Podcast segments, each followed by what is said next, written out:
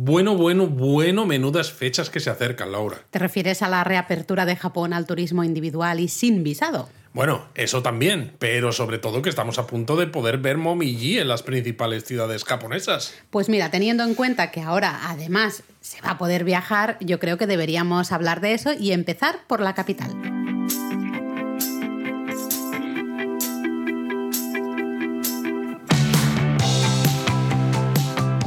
Bienvenidos a Japón a Fondo, El podcast sobre Japón de la mano de japonismo. patrocinado por Lexus. Experience Amazing.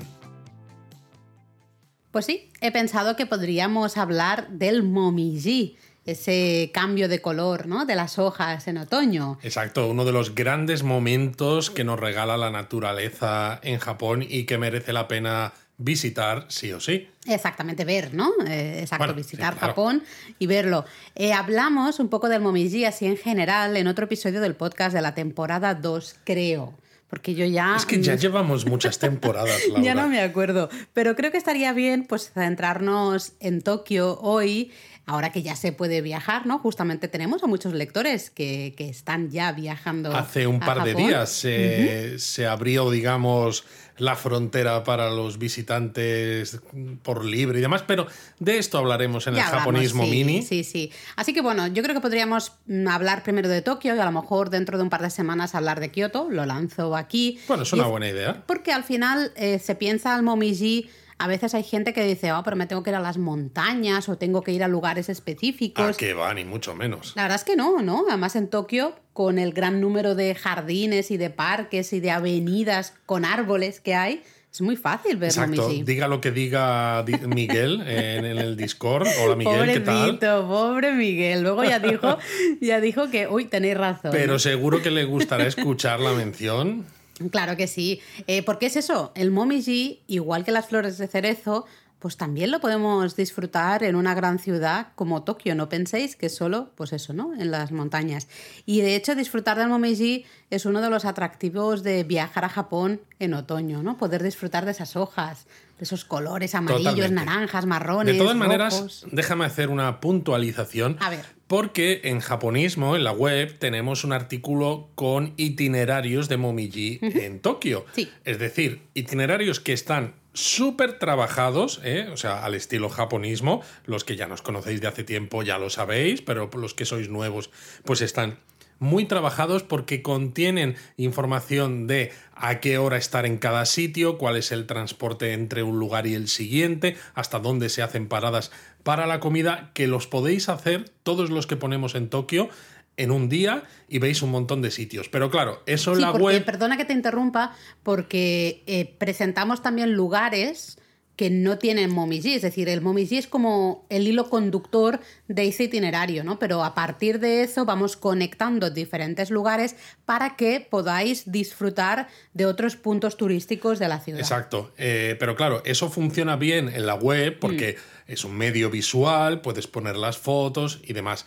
Aquí en el podcast, si además queremos mantener más o menos la longitud de que, no- que estamos hablando desde que empezamos, Que ¿no? no De- estemos cuatro horas, ¿no? Efectivamente, ¿no? Que estemos una horita para no hacernos muy pesados, sobre todo pensando que seguramente tengáis que estar con lápiz y, y- y papel, como decimos normalmente, pues aquí vamos a hacer un listado de los sitios más interesantes independientemente de en qué parte de, To- de Tokio están. Exacto, Luego ya vosotros, pues decís, pues mira, este me encaja cerca de algún sitio que visito, este otro cerca del hotel, este otro voy a ir sí o sí. Y si queréis a lo mejor integrarlos en una visita un poquito más trabajada, entonces os invitamos a ver la web. Sí, o si no, al final es coger nuestros itinerarios y eh, usarlos de inspiración para hacer itinerarios propios. En plan de, bueno, yo no quiero ver tantos sitios, pero algún par de ellos sí. ¿Qué hay cerca o qué recomienda japonismo ver cerca? ¿Cómo, cómo conecta ¿no? este lugar que tiene Momiji con otros lugares de interés turístico? ¿no? Entonces, bueno, ahí en la web lo tenéis todo. Pero empezamos entonces a hablar un poco de los mejores lugares en los que disfrutar del Momiji en Tokio, Luis. Hombre, yo estaba esperando que empezaras, no que me preguntes si empezamos, Laura. Bueno, pero es que claro, hace falta decir que tú lo has dicho como de pasada y no puede ser de pasada. Hace falta decir que hay que agarrar ahí un lápiz, una hoja de papel o una libreta y ponerse a escribir, porque son varios lugares. Exacto, hacer como algunos japonistas que se escuchan los japón a fondo y los japonesamente dos veces. A ver, no hace falta llegar a tanto. Los que lo hacéis, os lo agradecemos infinitamente. Eh, pues venga, empezamos por el centro o por la zona central de Tokio. ¿eh? No hace falta marcharse de la ciudad. Luego comentaremos algún otro lugar también cerca de lo que es la metrópolis, ¿no? La ciudad, pero que queda un poco más alejado del centro. Pero empezamos por el centro y tenemos, por ejemplo, para mí uno de los jardines más bonitos que hay en el centro de Tokio son los jardines Koishikawa Korakuen. Eh, son uno de los jardines más antiguos ¿no? y más bonitos de Tokio. Están, relacionados además con el clan Tokugawa, los antiguos shogunes. Eh, además hay ginkgos, hay arces japoneses, hay celcobas de Japón, con lo cual hay colores espectaculares muy diversos a lo largo prácticamente de todo el otoño.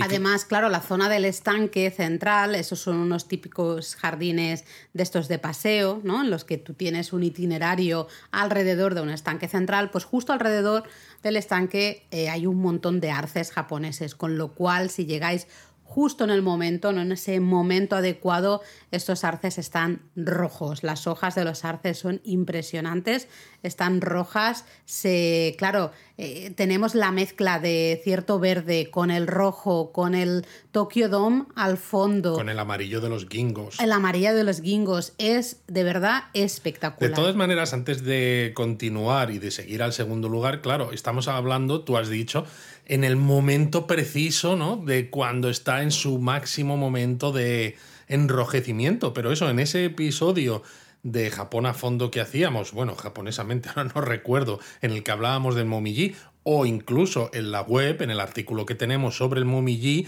tenemos ya las previsiones del Momiji para este año y cómo va el frente de Momiji, eh, cómo avanza, para que sepáis exactamente cuáles son las fechas de apogeo del Momiji y también un poco, pues un poquito por delante, un poquito por detrás, para que disfrutéis de este espectáculo natural al máximo, incluso en este otoño, porque ya se puede ir. Pues sí, y también, mira, déjame que haga un apunte, otro apunte.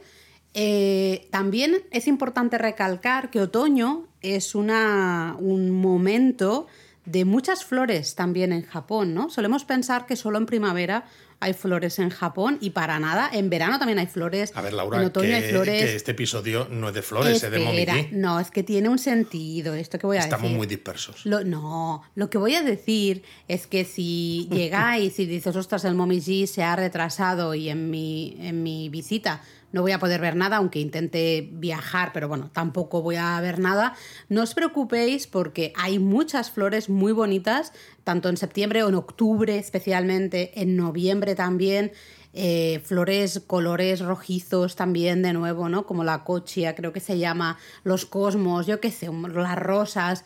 Así que bueno, echarle también un vistazo a la web porque en todos en los posts de los meses vamos, tenemos añadido qué flores, ¿no? Están eh, justamente en su momento álgido, en su momento más bonito, eh, cada mes. Así que bueno, si decís, ostras, es que yo me pierdo el Momiji por, por unas semanas y no voy a ver nada, bueno, pero hay paisajes igual de bonitos también. A, ver, Laura, a lo mejor esto podría ser otro, otro episodio. Yo estaba esperando aquí a ver qué contabas porque me has cortado y me has dicho, no, no, esto tiene sentido. Pero al final tú aquí has metido una cuña que no tiene nada que ver con el Momiji, que a mí me parece genial, pero es que si, si empezamos así, vamos a hablar de todo japonismo en, este, en este episodio. Ya está, y entonces va a durar 27 horas seguidas. Va a ser la maratón japonista. bueno, estaría bien, pero no.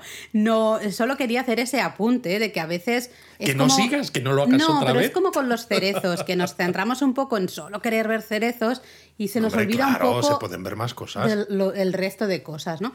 No sé, a lo mejor, si os parece buena idea, a lo mejor podríamos hablar un poco de qué flores, qué otras cosas ver, aparte del sakura en primavera y el momiji en otoño. A mí me parece genial porque así en ese episodio podemos hablar un poco de momiji, ya que en este no. de verdad, ¿cómo eres? Bueno, pues eso. Eh, jardines Koishikawa Korakuen son los el primer lugar que hemos destacado para ver ese momiji. Venga, siguiente lugar, los jardines Rikugien.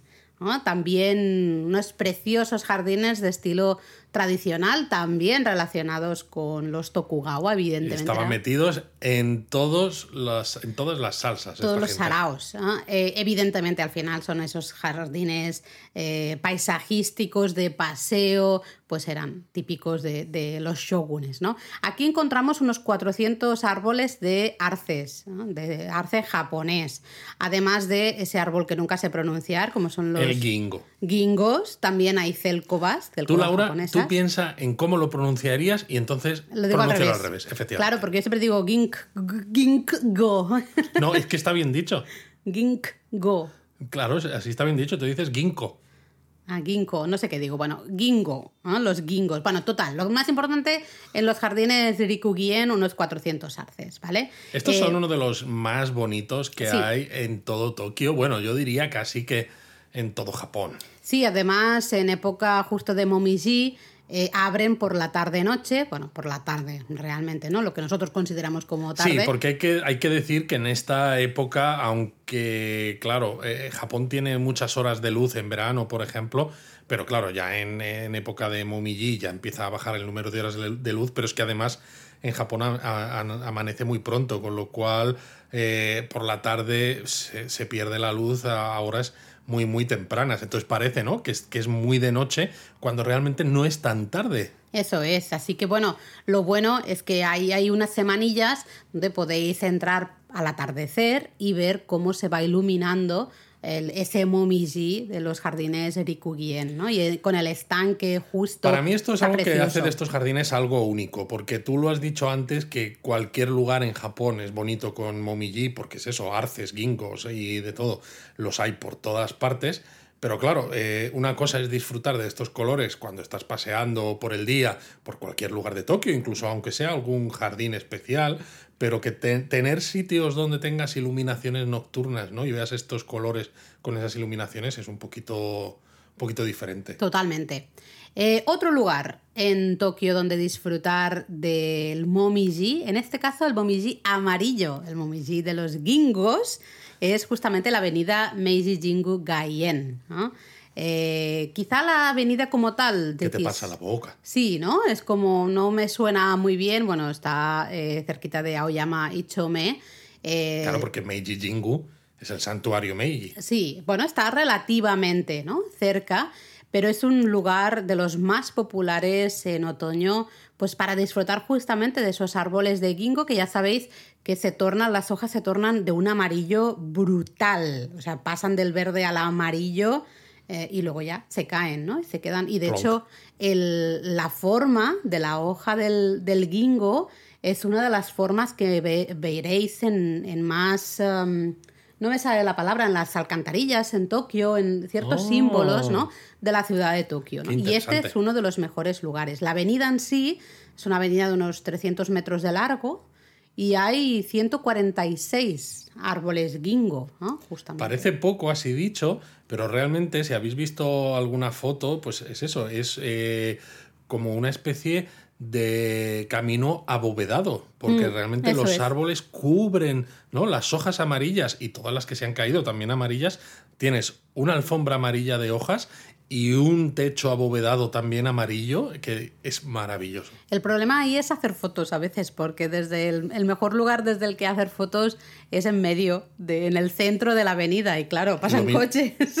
Ah, Así claro. que es peligroso. Yo pensaba que lo decías por la cantidad de gente que puede estar También. pensando lo mismo que tú. Eso también, entonces hay que luchar un poco con ah, la cantidad de gente que no se te cuelen justo porque encima tienes muy poco tiempo Claro. para hacer la foto, ¿no? O Hombre, eso, prefiero- o ir muy tempranito por la mañana. Prefiero luchar con gente que con coches, fíjate. Eh, Sí, yo también, ¿eh? pero bueno, si no, eso, ir tempranito por la mañana, que hay menos tráfico y menos gente también, y ya está.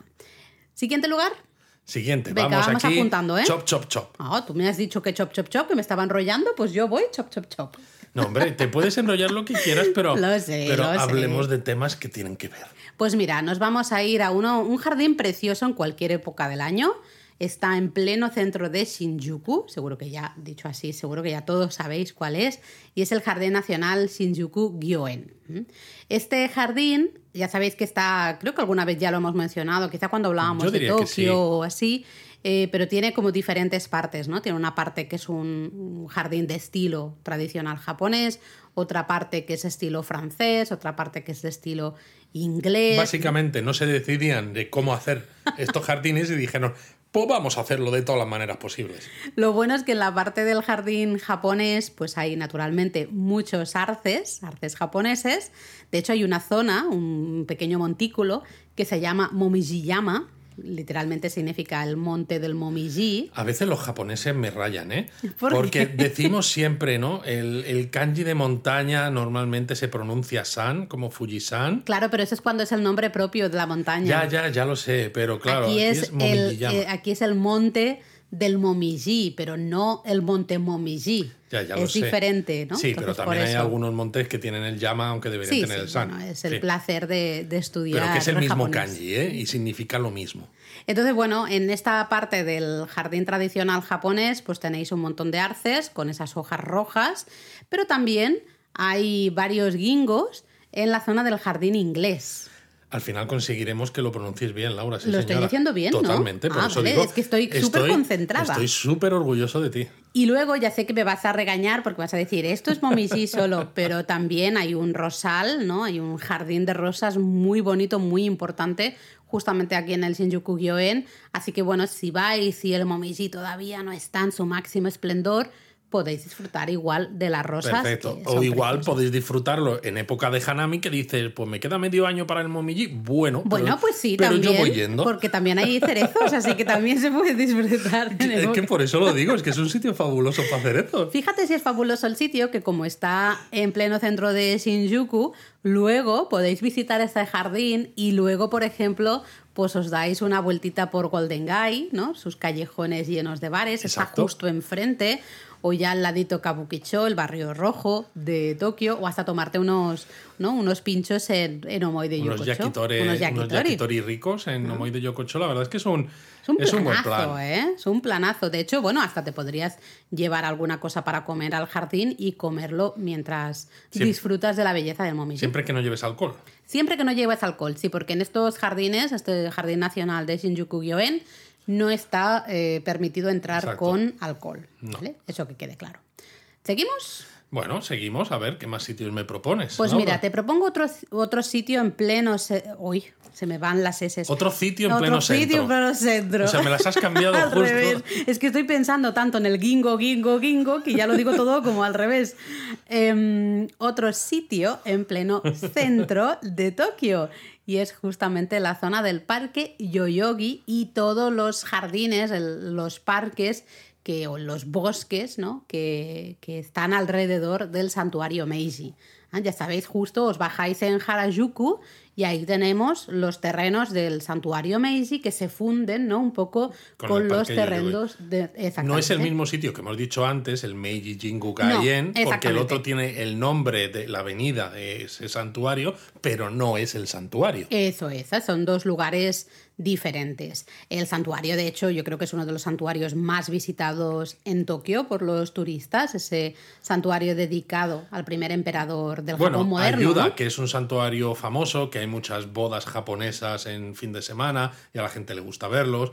Ayuda que está cerca, que está al lado Harajuku. Sí, está enfrente de Takeshitadori, ¿no? A eso me refiero, ¿no? Entonces realmente es un sitio que es que es uno de esos lugares que cualquier persona visita sí o sí en su primer viaje a Tokio o incluso en el segundo, tercero y posteriores. Entonces, claro, el, camino de acceso al santuario Meiji ya lo realizas, vas pasando por diferentes puertas Tori, de esas de madera enormes, y está todo, está rodeado todo el rato de árboles, ¿no? Entonces hay bastantes colores también del otoño.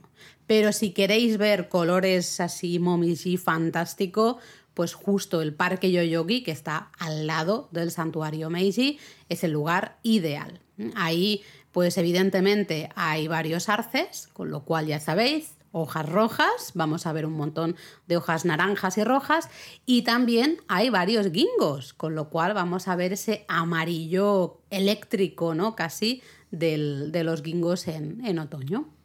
Me parece un planazo estupendo. Y bueno, lo que hemos dicho, ¿no? Luego, ya que estás, pues disfrutas de Harajuku, de Omotesando, que tiene ar- arquitectura singular de grandes Aoyama. arquitectos japoneses e internacionales. Puedes comer unas guiosas muy ricas en gyosalo, etcétera. Porque, claro, no solo de Momiji vive el japonista. No, no, no solo. A ver, que el parque Yoyogi da mucho también, ¿eh? Podemos hacer un montón de, desde ir en bicicleta o jugar a, a la pelota o estar sentado, hablar con los perritos que nos encontremos por ahí. Pero oye, me parece muy bien dar ideas también de cosas que hay, Claro, que hay cerca. Otro lugar interesante para disfrutar del otoño en Tokio es un lugar que eh, nosotros llevamos varios años recomendándolos, un lugar, hasta ahora hemos dicho lugares más o menos, yo creo, conocidos. Sí, efectivamente. Eh, pero quizá el siguiente lugar es menos conocido o menos, menos turístico, es el Valle Todoroki. Claro, porque eh, es un valle realmente, es pequeñito, claro, es una joya escondida en, la, en, en Tokio, pero es que forma parte de Tokio, es el único valle así tal cual que hay, el único valle natural, que hay en los es. 23 distritos o barrios especiales, ¿no? Que conforman lo que es el área metropolitana de Tokio, porque claro, luego lo que es la prefectura de Tokio, en toda la zona de Tokio más. occidental, ahí ya sí que hay una naturaleza exuberante, pero en los 23 barrios es el único valle natural y está en la zona de Setagaya. Eso es como al suroeste, ¿no? Más o menos de lo que consideraríamos el centro de Tokio, ¿no? Toda esa zona de Setagaya. Es, como tú decías, este pequeño camino es poco más de un kilómetro, un kilómetro coma dos, me parece, o algo así, de longitud. Vamos andando, podemos ir paseando justo por las márgenes de un riachuelo, el, el río Yazawa, que es de hecho afluente del río Tama. Sí, el se- río Tama es uno de los Uno de los grandes. uno de los grandes de toda la zona. Eso es. Entonces vas paseando por este valle y es un lugar espectacular también en cualquier época del año, por lo que tú decías, la naturaleza que hay.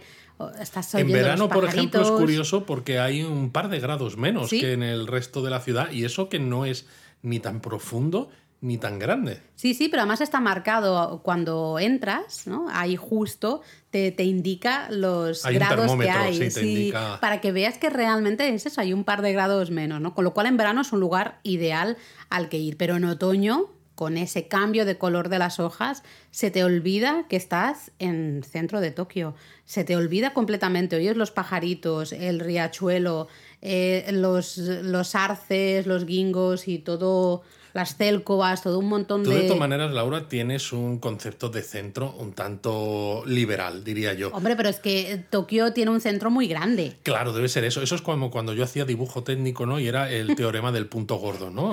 Hacías ahí con el Rotring un punto muy gordo para que las líneas eh, pasaran por el mismo sitio. Porque Pero- realmente yo no considero Setagaya que sea tan céntrico. Evidentemente no está tan alejado Ese del es el centro. tema. Me refiero, realmente puedes llegar fácilmente en tren metro, eh, muy fácilmente Sí. al Valle Todoroki. Mm, Es que para mí todo lo que está dentro, a este lado del río Tama, ¿no? Digamos, eh, es, es Tokio central, de alguna manera. Luego ya más allá ya no, ya, uy, ya queda más lejos, ¿no? No sé. Bueno. Bueno, otro lugar que podéis eh, descubrir en vuestro viaje a Japón en otoño para ver el Momiji en Tokio es el parque de Ueno. Bueno, claro. Otro gran conocido en este caso, ¿no? Sí, aunque hemos hablado mucho de él, sobre todo por el, por el hanami, Sí, por los cerezos, pero no hay que descartarlo en época otoñal, porque claro, es un parque tan grande, con tanta naturaleza, tantos árboles, ¿no? Tantos ginkgos, tantas celcovas, que es que dices, eh, en otoño va a ser una maravilla y efectivamente lo es. Sí, de hecho, la avenida ¿no? central o la avenida principal, la que nos lleva más cerca al Museo Nacional de, de Tokio, está toda repleta de gingos y de célcovas de Japón, ¿no? Con lo cual ya tenemos ahí esos colores del otoño. Pero es que luego, en todo el complejo del parque, hay bastantes arces, especialmente en la zona del templo Kiyomizu Kanon, ¿no? Pues ahí hay bastantes arces también, con lo cual ahí podemos disfrutar de esas hojas rojas. Lo bueno es que es eso, el, el Parque de Uno es un lugar al que, en el que pasear tranquilamente, entonces incluso aunque no sepas en qué zona están los árboles que cambian de color en otoño, vas a da un poco lo mismo, porque es eso, te los vas a encontrar a medida que pases por el parque y te sorprendas. Mm. Otro lugar muy chulo, eh, quizá no tan turístico, a lo mejor turístico entre lo que os gusta el manga y el anime, a lo mejor un poco más, ¿no? Pero quizá así de por sí no tan turístico es el campus central, el campus Hongo de la Universidad de Tokio. De la Todai. Exactamente, la famosa Todai.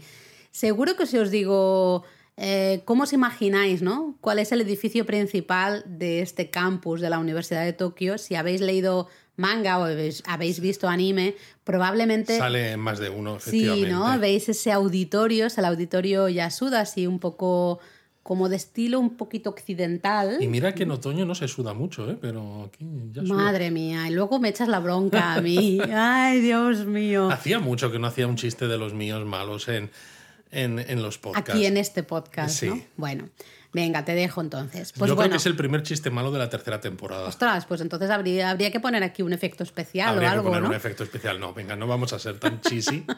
venga, sigamos. Pues justo en la avenida que da a este auditorio Yasuda, que es esa imagen icónica ¿no? del, del campus Hongo de la Universidad de Tokio, ah, está repleta de gingos, ¿no? Hay gingos a ambos lados de esta avenida, con lo cual está todo amarillo eh, en otoño. Es espectacular. La verdad es que esa avenida de entrada, eh, de acceso hacia este auditorio, en otros momentos del año sigue siendo muy bonita. Muy bonita sí. por eso, porque los propios árboles hacen, igual que decíamos en Meiji Jingu Gaien, ¿no?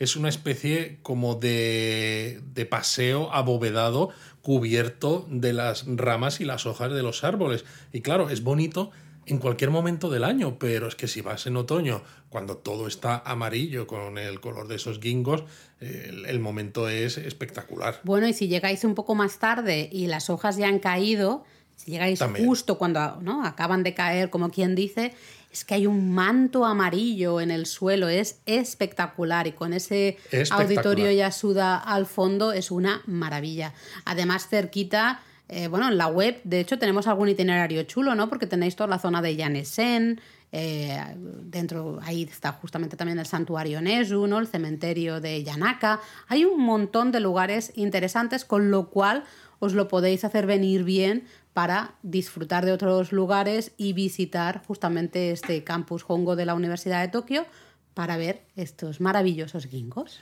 Qué bonito. Me ha gustado cómo hacías el gesto con la mano de hacer como un itinerario. Lástima que no grabemos en vídeo no, este no, podcast, no, Laura. mejor, mejor, Lástima. porque si no la gente vería mm, que gesticulamos demasiado. Yo más que tú, pero tú también gesticulas. Bueno, ¿eh? bueno, yo Tú es que me, me dejo llevar. Anda.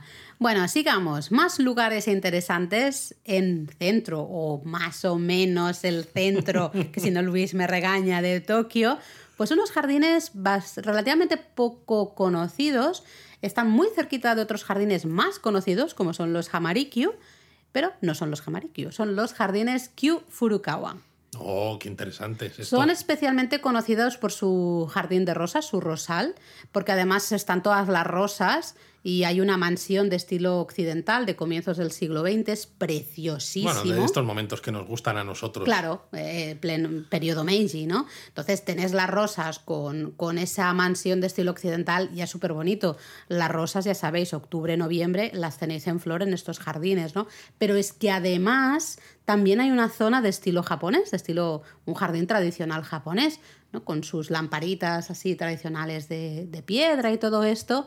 Y claro, evidentemente si es un jardín tradicional japonés, Pues hay árboles japoneses como los arces que es. cuando llega el otoño pues convierten todo en un espectáculo de color. Oy, oy, oy, pareces yo. Además es que, eh, claro, esos colores ¿no? del, del momijil rojo de los arces se refleja en el agua del estanque. ¿no? ¡Guau! ¡Qué cosa más bonita! Con lo cual es toda esa mezcla. A mí, esto es una opinión muy personal, pero a mí esa mezcla del jardín japonés con luego la mansión occidental y también las rosas, que también Esto es es un como poco cuando más dices que te gusta mucho mezclar dulce y salado. Sí, me gusta dulce y salado mucho y me gusta mucho la combinación justamente de esto japonés y estilo occidental típico del periodo Meiji. Bueno, es como modernidad y tradición. al. Igual, igualito, igualito.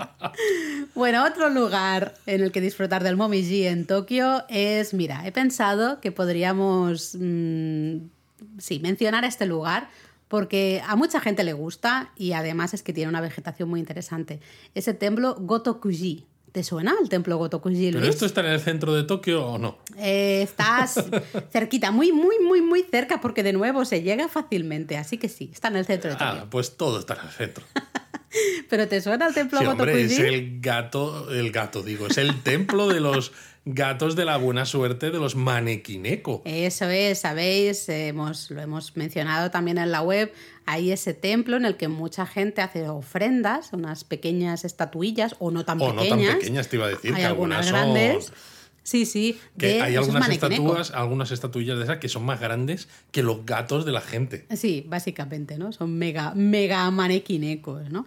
Así que bueno, es un lugar ideal si os gustan los gatos, os gustan manequineco, os gusta también visitar templos un poquito diferentes, ¿no? Que se salgan un poco de lo que es más o menos un templo entre comillas estándar o un santuario entre comillas estándar, pues el templo de Gotokuji es precioso, tiene una pagoda maravillosa, pero es que además tiene varios arces que claro, ¿no? Pues de nuevo se tornan con esos naranjas y esos rojos, maravilloso, que encima tenemos esa pagoda de madera bastante oscura, toda rodeada. En verano está precioso, porque esos arces están con ese color verde mm, eléctrico, pero en otoño combina súper bien el rojo ese Sí. intenso con, con la pagoda. Y es verdad que se llega fácil y se puede llegar en, en tren, pero se puede llegar también con tranvía, una de las dos únicas líneas de tranvía que quedan en Tokio. Entonces lo hace todavía, para el fan ferroviario que hay en mí, pues lo hace todavía más especial.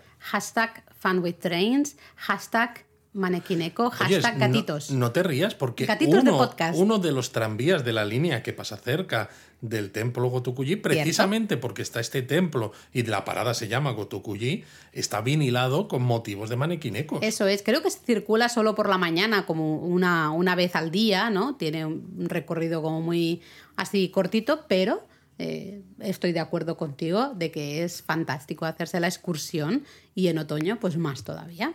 ¿Seguimos, Luis? Pues venga, seguimos y nos vamos a un parque que me vas a decir, no está en el centro de Tokio.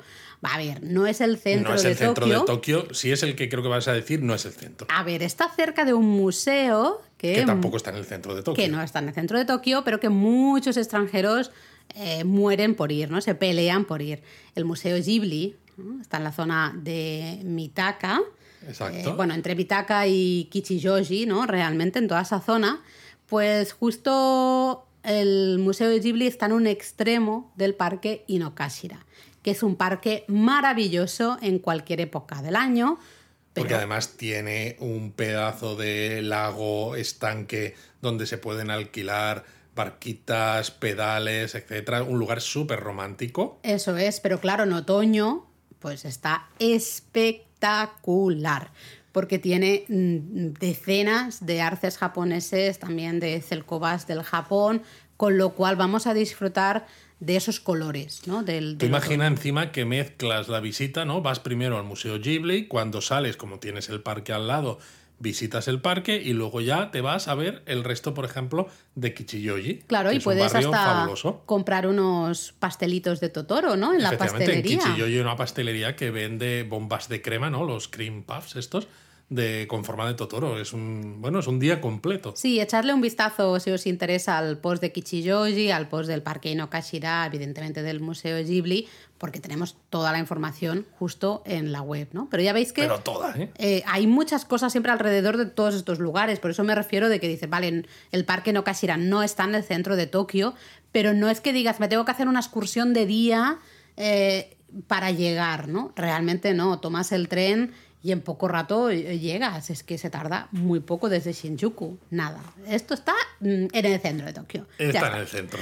Bueno, el que sí está en el centro eh, son otros jardines que hemos mencionado de pasada antes, eh, pero yo creo que deberíamos mencionarlo porque, a ver, sí que es verdad que no son el top de los lugares en el que disfrutar de los colores del otoño. Los, muchos de los lugares que hemos Pero, dicho antes... pero ¿qué, qué- qué lugar? Espera, espera, estoy poniendo aquí Ah, emoción. ah, estás, crea- estás creando expectación. Claro, para que la gente esté... Uy, a ver, ¿ha dicho el nombre? ¿No ha dicho el nombre? Espera, no lo sé. Voy a estar Eh, atento. claro, a mí me tienes aquí diciendo. En pero, ascuas, ¿a claro, que sí? en bueno, pues de eso se trata.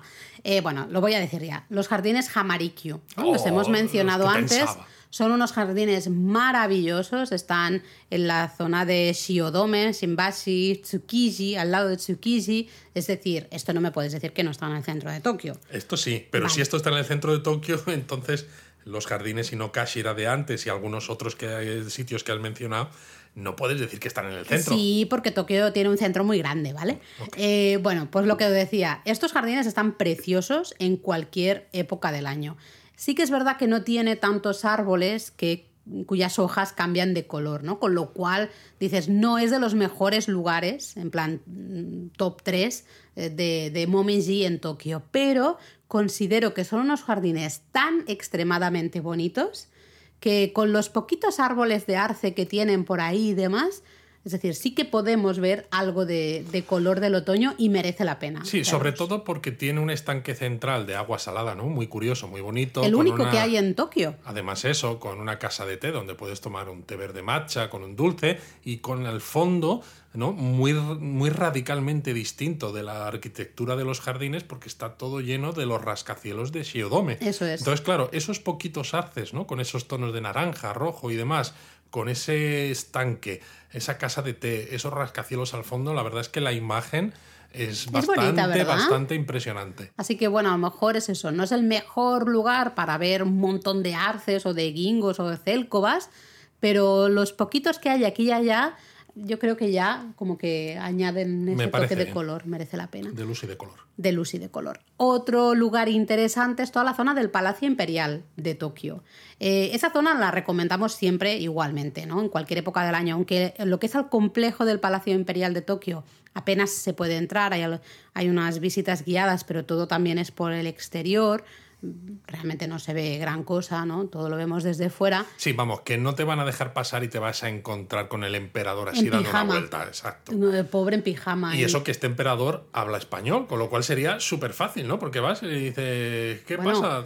Y es fan de Arashi, así que yo lo tendría, vamos, facilísimo para entablar conversación con él. Pero dejando eso aparte, así a un lado, ¿eh? Eh, poniéndonos serios, pues toda la zona del Palacio Imperial está muy bonita, pero luego tenemos justo al lado una zona a la que sí que podemos entrar, que son los jardines orientales del Palacio Imperial. Unos jardines que cierran varios, eh, varios días a la semana. Nosotros en las últimas ocasiones los, hemos encontrado cerrados siempre. Sí, son... a veces te encaja mal y dices, ostras, ya están cerrados. Ya están cerrados, sí. Eh, pero están muy... Realmente sí, si conseguís ir cuando están abiertos, están muy bonitos en otoño porque hay varios, especialmente en la zona del jardín eh, japonés, en la zona del antiguo Ninomaru. Eh, hay varios arces, por ejemplo, también hay varios gingos, ¿no?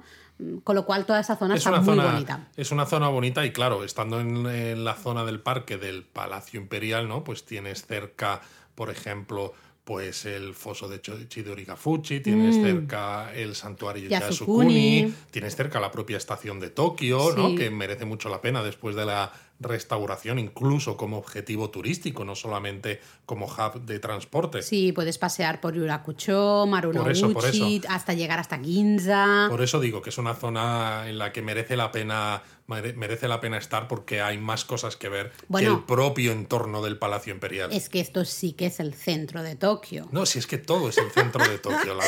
Para mí esto es el centro-centro. Centro-centro. Igual si dentro de dos semanas hacemos ese especial de Momiji en Kioto, a lo mejor entonces hablamos de las afueras de Tokio.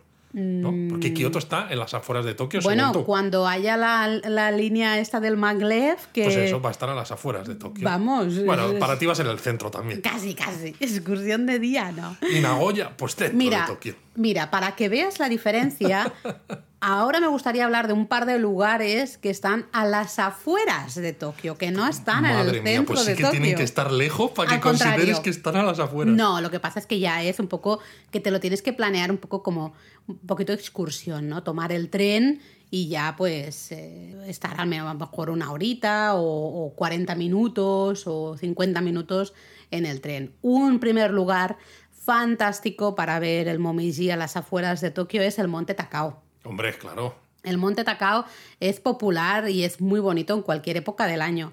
Pero en otoño, eso sí, se pone la montaña, los caminos de subida a tope de gente A tope. que va a disfrutar de los colores justamente del otoño. Sí, porque realmente es eso, todo el monte es una verdadera maravilla y aunque eh, la primera parte, ¿no? Hasta la mitad casi de altura puedes subir con funicular, ¿no? Y evitas el cansarte, pero es que realmente es tan bonito en otoño que el camino de subida normal ya está lleno de gente porque es Claro. como, ¿para qué voy a utilizar el funicular y me voy a perder todo este camino de subida tan bonito? Aunque también te digo que las vistas desde el funicular con esos árboles, sí. unos naranjas, otros amarillos, otros rojos, otros marrones, pues también está súper bonito. Sí, sí, sí, no, es un lugar maravilloso. Merece muchísimo la pena. ¿eh? Tenemos en la web eh, la guía un poco de la excursión, porque se trata de ir subiendo ¿no? el monte hasta evidentemente la cima. Pasamos por, por lugares muy interesantes. Eh, y no desde sé. la cima hay un punto desde el que se ve el Monte Fuji. Sí, y aquí como es otoño ya empieza a verse Exacto. con un poquito Como más es de otoño, facilidad. hay algo más de posibilidades de que se vea, porque nosotros hemos estado en verano y claro, pues nos teníamos que imaginar que se veía el Monte Fuji. Sí, era como, bueno, aquí enfrente está el Monte Fuji, ¿lo veis? No, bueno, pero ahora sí Pero lo aquí veis. está el Monte Fuji. Otro lugar muy bonito, eh, que también está muy bonito en cualquier época del año y merece la pena si os interesa pasar un rato en naturaleza controlada, por decirlo de una manera, es el Parque Showan Kinen Koen, ¿no? También yo creo a las afueras. O sea, de el Tokio. Parque Memorial Showa, que está dedicado al recuerdo del emperador Showa. Es un parque que no aparece en itinerarios turísticos. La verdad es que muchos turistas extranjeros no lo visitan, no lo Y a conocen. veces, a veces casi ni los japoneses, porque los japoneses lo visitan mucho en época de cerezos y en época de momillí. Hmm. Pero nosotros, por ejemplo, ¿no? Eh, cuando lo hemos visitado. Bueno, en verano también, que van al, al parque de agua este, al parque acuático. Sí, pero había cuatro gatos. Bueno, pero también hay una zona así de barbacoas y Que sí, pistas que sí, de sí, está tenis. muy bien. Pero sí, es verdad que no es un lugar como un plan de wow, aparecen todas las guías hasta japonesas, ¿no? No. Eh, pero en cambio, como tú has dicho, en otoño, pues claro, hay una avenida que está toda llena de guingos, ¿no? De árboles guingos. De nuevo, es una avenida que se torna completamente amarilla, ¿no? Precioso.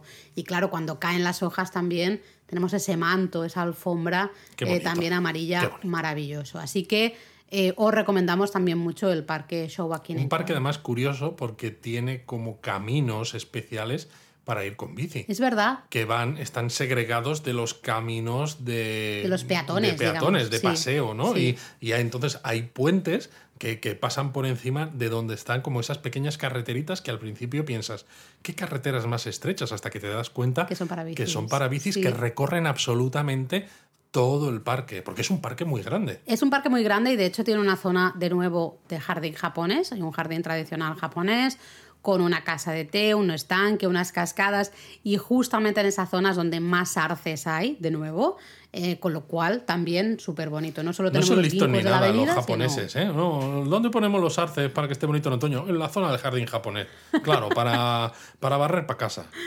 Y mira, te voy a decir otro lugar, tampoco, quizá no muy conocido entre el turista extranjero, que es el Parque Mizumoto.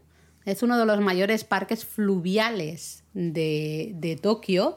Y aquí... ¿Y esto justa- dónde está, Laura? Pues está en Katsushika, un barrio al noreste de lo que sería el centro de Tokio. Exacto, uno de los barrios especiales de estos 23 que componen el área metropolitana de Tokio. Sí, lo que pasa es que es un barrio muy poco turístico, aunque tiene así un ambiente un poco retro, ¿no? Tradicional. Pues bueno, parece que últimamente se está poniendo un poco las pilas en llamar la atención de los turistas, pero de momento es un, barrio un poquito menos conocido, ¿no? Bueno, pues eso, si vais a este parque, pues vais a encontraros con una tranquilidad bastante más grande, ¿no? Que si eh, estáis visitando algunos de los otros sitios que hemos dicho en el centro de Tokio. Eso es. Eh, lo interesante de este parque son las enormes secuoyas, son de grandísimo tamaño. Claro, porque que- son secuoyas, son Claro, grandes pero las son secuoyas. enormes, ¿no? Eh, además, bueno, las hojas de estos árboles también se, se tornan rojas, en fin, que tenemos un ambiente de otoño Y espectacular. encima se reflejan en el estanque que Ay, tiene sí, el es parque, verdad. con lo que dices, es que vamos, es miel sobre hojuelas. Y no sé, hay un montón de, de lugares más. Podríamos estar aquí mucho rato hablando de lugares. Se me, así me viene a la cabeza los jardines Tono, Tonogayato Teien, por ejemplo, ¿no? Más allá de Mitaka, en la zona de Tachikawa. Esto sí que está a las afueras, ¿no? De, de lo que sería el centro. Bueno, si de- está más de allá de. Mitaka y se llega más o menos con la misma línea de tren, pues Sí, es centro pero- básicamente también. No, no es dentro, pero bueno, es igual. Eh, Yo no te jardines, entiendo, Laura, unos jardines centro, de no estilo tradicional, con su casita de té, en fin, una maravilla. Luego está toda la zona de Okutama, por ejemplo, con una naturaleza espectacular.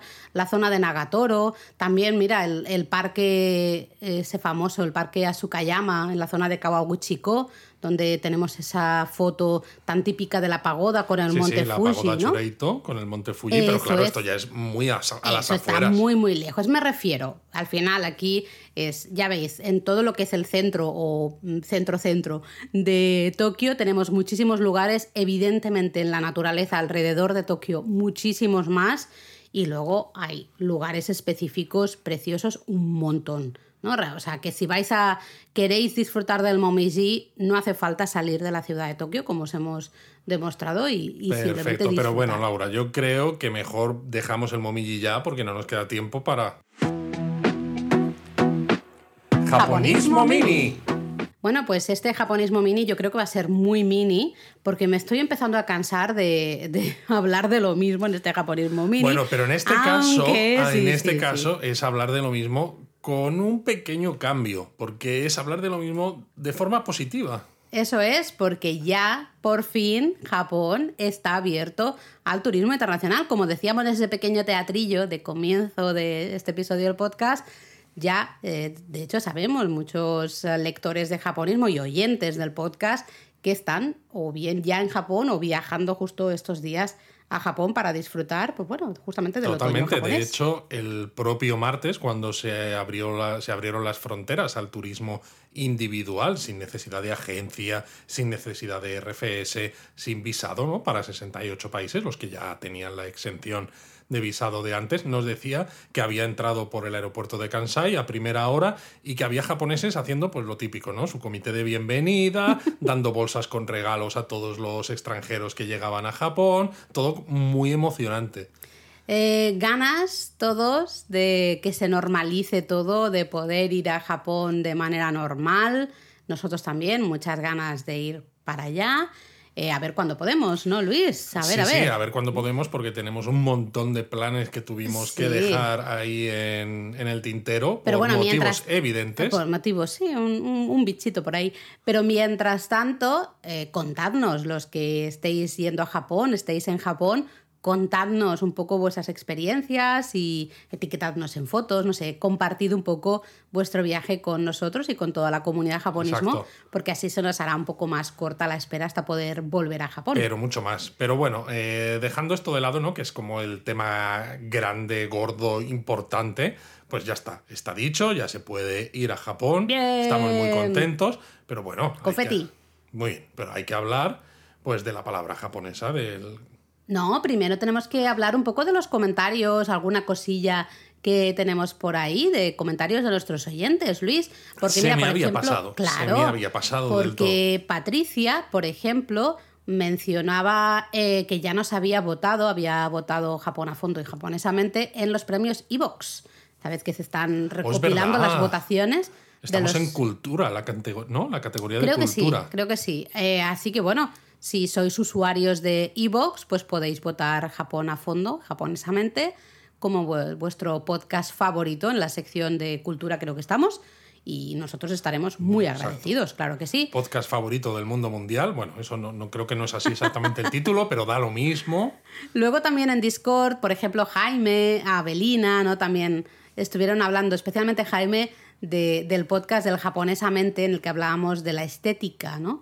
Y Jaime me hizo mucha gracia porque decía que lo de la belleza del vacío que él no lo veía, ¿no? Decía, Bueno, es que Jaime es imposible que lo vea. claro, porque él decía, hueco que veo en la pared, hueco en el que pongo un cuadro, ¿no? Y Sí, me sí, hizo sí. mucha, mucha gracia porque digo, qué malo es conocerse ya. Aquí lo bueno que nos ha traído la pandemia es conocer a toda esta gente fantástica de la comunidad japonismo y ya dices es que es evidente que a Jaime no le puede gustar la belleza del vacío, no tiene, el vacío no tiene nada de bello para Jaime, ¿no? Exacto. De hecho, en su casa el vacío no existe.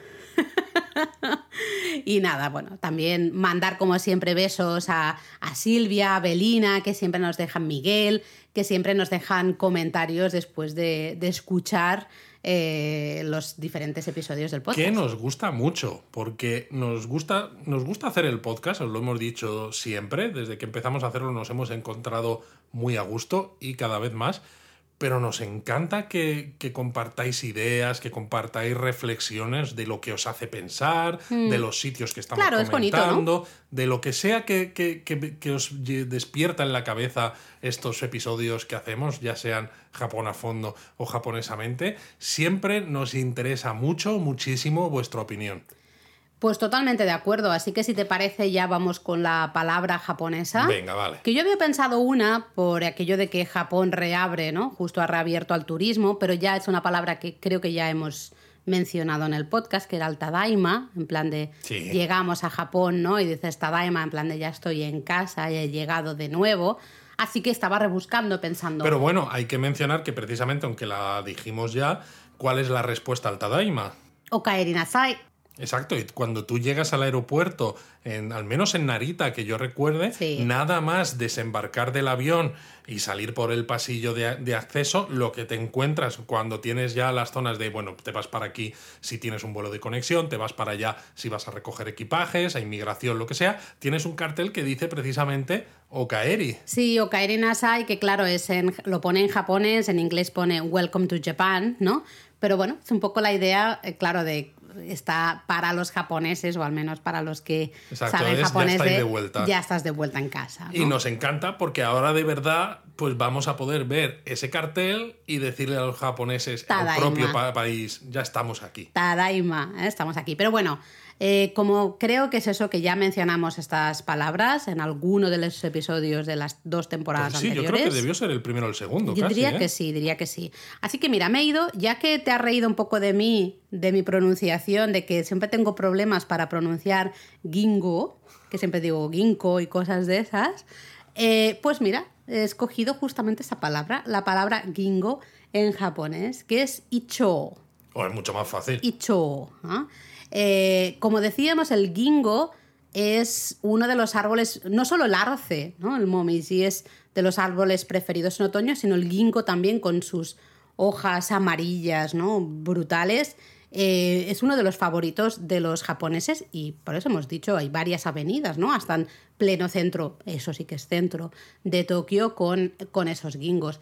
Así que bueno, siempre que veáis la palabra icho, y además lo vais a ver siempre con la formita, ¿no? Muchas veces se pone la formita de la hoja del, del gingo al lado, pues así ya sabéis que es el, bueno, el momiji, ¿no? Hace referencia de el gingo. Y si tenéis problemas como Laura para pronunciar el nombre de este árbol, pues lo decís en japonés y, encima quedáis pues estupendamente. Dices, Claro. no, yo es que yo es que lo prefiero en japonés, fíjate. Así que bueno, la idea que el Iroha Momiji, ¿no? el arce japonés, es evidente que es la estrella, pero por su, ¿no? sus colores rojos, naranjas y demás, pero no es el único, claro, como hemos mencionado ya. es una metonimia en realidad, porque hace referencia, realmente momiji significa es el arce, pero claro, como el arce es el como la flor, eh, la flor iba a decir, la hoja más extendida y la más famosa, pues al final también hace referencia a todo el momiji, aunque no todo Al- sea arce. Eso es al koyo, Al koyo. que ya al final se escribe todo igual, ¿no? Con, con el mismo Se escribe con el ideograma. mismo ideograma, sí, claro. sí, sí, sí. Así que bueno, ya sabéis, eh, podéis decir momiji y chu para referiros al gingo y a disfrutar del otoño en Tokio. Mátane. ¡Mátane!